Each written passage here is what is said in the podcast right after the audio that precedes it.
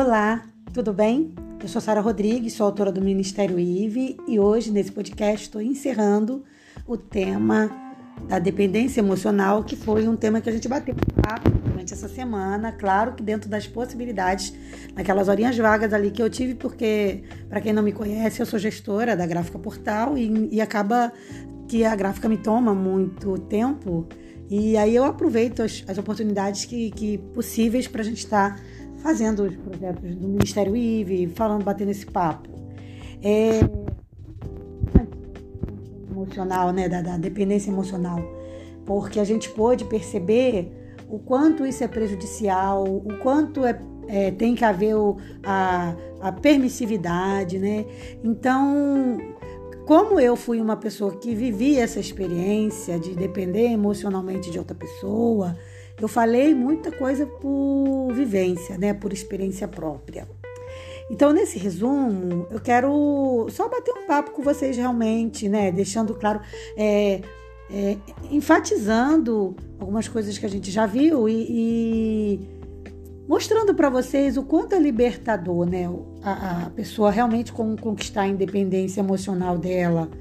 A minha pergunta para você é: você, você já conquistou sua independência emocional? Você é o tipo de pessoa que consegue, por exemplo, é, tomar suas decisões sem ficar dependendo de outra pessoa? É, e isso não tem nada a ver com arrogância, tá? Não vamos confundir com arrogância. Claro que a gente deve ouvir a opinião do outro, claro que, claro que a gente deve mas é, quando se trata de dependência emocional é outro aspecto, né? A gente viu que a, a, o dependente, mesmo naquilo que é benéfico para ele, ele não toma decisões, né? ele não consegue tomar decisões sem o aval do outro. E normalmente são pessoas é, meio que narcisistas que se aproveitam desse dependente emocional, né?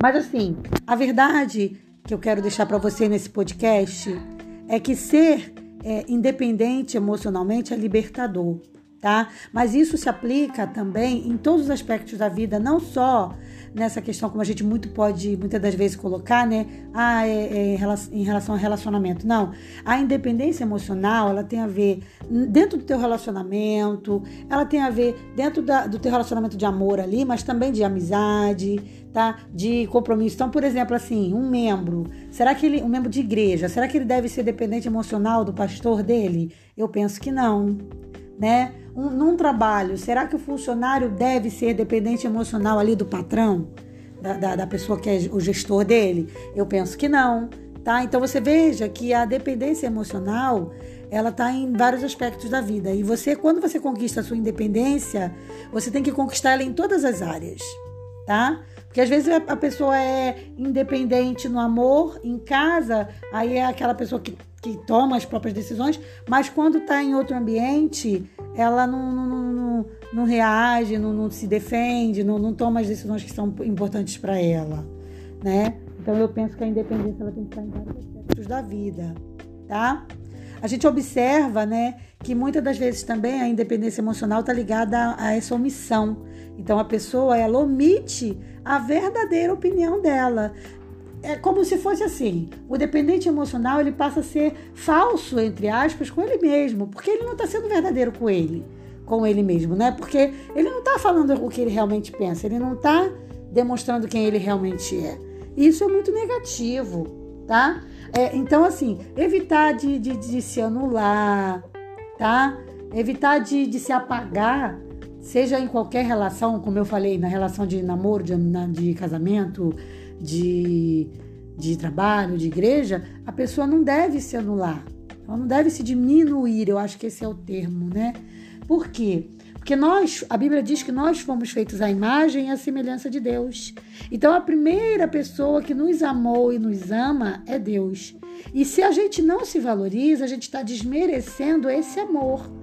Então é muito importante. Eu não estou falando de supervalorização, eu sempre, sempre gosto de frisar isso, para a gente não confundir a valorização com a supervalorização, que é o problema contrário, né? É aquela pessoa que acha que é melhor que todo mundo, que acha que tudo que ela faz é o melhor do mundo. Não é assim. A gente tem que respeitar e valorizar as coisas do nosso semelhante. Mas o amor próprio tem que haver. Tem que haver. E se a gente entende que a gente foi criado à semelhança de Deus e que Ele nos amou primeiro, Tanto que João diz, né? Nós o amamos, eu amo esse verso. Nós o amamos porque ele nos amou primeiro. Está lá em 1 João 4,19, se eu não me engano. Então, primeiro Deus nos amou e desenvolveu em nós o amor para que nós, quando nós o amamos, nós retribuímos esse amor. Então, não pense que, que o amor vem da gente mesmo. Não, o amor vem de Deus. Ele é um fruto do Espírito Santo. Então, quando a gente recebe e entende o amor de Deus, que é incondicional, tá? Ele é um amor que não depende que você retribua, não. Deus, quando ele ama, ele te ama e ponto. Mas quando você retribui, isso é lindo, é gratidão. E a gente tem que ter essa gratidão, não só com Deus, mas com os nossos semelhantes também. Então, o amor se paga com o quê? Com amor. Isso é o que deveria, deveria ser, né? Então, assim, vamos usar, por exemplo, uma referência que, que assim. É, a gente vê assim, por exemplo, em filmes, né? Muitas coisas assim usadas de forma errada, romantizando coisas que não, não são nada românticas, né? Por exemplo, no, no romance de, entre Romeu e Julieta, a gente, a gente tem presente ali a dependência emocional, entendeu? Então a gente vê aqueles filmes lindíssimos, ah, a gente chora, acha a coisa mais linda do mundo. Mas na verdade aquilo ali mostra um problema, né? Então, assim, é, vamos parar também de romantizar coisas que não são românticas. É, então a gente tem essa coisa de ficar romantizando, achando tudo muito lindo. Ah, mas na verdade aquilo mostra uma deficiência, entendeu? Uma pessoa, por exemplo, tirar a vida dela porque a outra morreu, isso é falta de amor próprio, isso é falta de amor e gratidão ao que Deus deu a ela, que é a vida. Por mais que você ame uma pessoa, você não tem que, que morrer junto com ela. Você não nasceu com ela. Eu, eu sempre gosto de dizer o seguinte: você nasce e morre sozinho. Você vai sozinho, entre aspas, né? Que você nasce com Deus e morre com Deus. Então, assim, é com Deus que você tem que morrer. É para Ele que você tem que morrer. Não é para nenhum ser humano. Então, essa coisa de romantizar o amor. Ai, que se você eu não vivo. Ah, eu vou me matar. Minha vida acabou. Não, como assim acabou?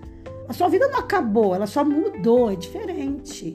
Desculpa se meu discurso está um pouco duro, mas é a verdade, né? O amor, ou, ou então, por exemplo, se você, se a pessoa perde o cônjuge que ela ama, ela nunca mais se relaciona com ninguém, isso é um direito dela.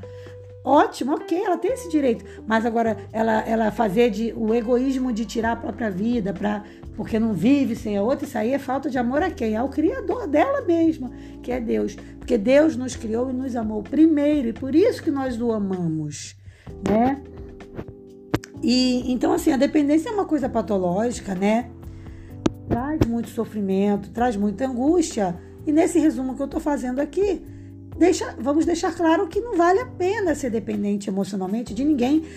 Inclusive, se você partir do pressuposto de que todos os seres humanos são falhos e são, ninguém é perfeito, então vamos parar de idolatrar celebridade, seja lá quem for, achando que as pessoas são perfeitinhas, porque não são.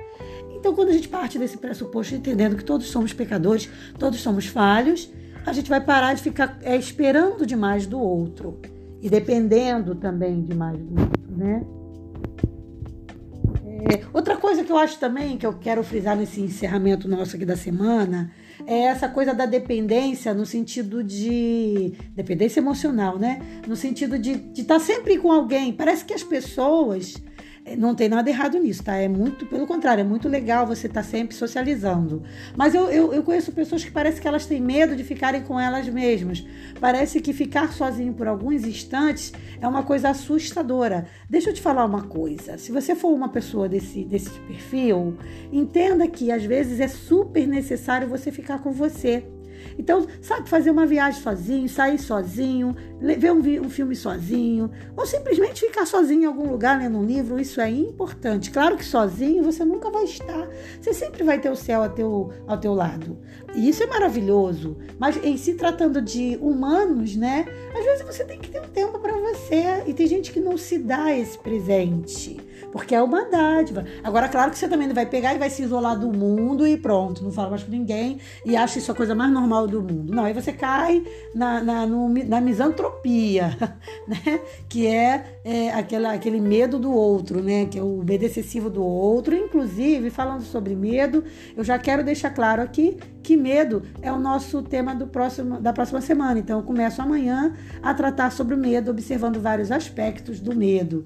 Né? E a misantropia tem, não vou dizer que é medo, medo completamente, mas ela tem dentro das suas características o medo, porque muitas das vezes o misântropo ele tem medo do outro, né? Então assim, mas isso é um outro problema. Então também não vamos radicalizar. Ah, eu sou feliz comigo, eu me amo, não quero fazer nada com ninguém, vou viver sozinho e vou me emburacar dentro de casa e pronto. Isso é saudável? Lógico que não.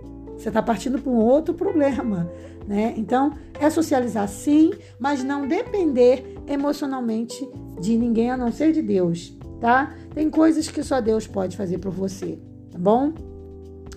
Então, é isso. Eu vou ficando por aqui, agradecendo a todos aqueles que participaram do nosso podcast e já deixando o convite para a gente crescer junto na, nessa graça, nesse conhecimento aí, do, aprendendo agora sobre o medo. Medo de, de se relacionar, medo de, de conquistar um novo emprego, medo da mudança. São vários aspectos do medo que a gente vai é, abordar, inclusive, um medo que eu, inclusive, estou é, me tratando, que eu desenvolvi por conta de um assalto, que é o medo de andar de carro. Então, nós vamos tratar sobre essas questões todas. E eu, você vê, mais uma vez eu digo, né? Tô vivendo uma experiência própria, então vou poder falar disso com vocês também. Um forte abraço para vocês, gente. Um bom final de semana com a paz do Senhor, que é a melhor coisa do mundo. Paz.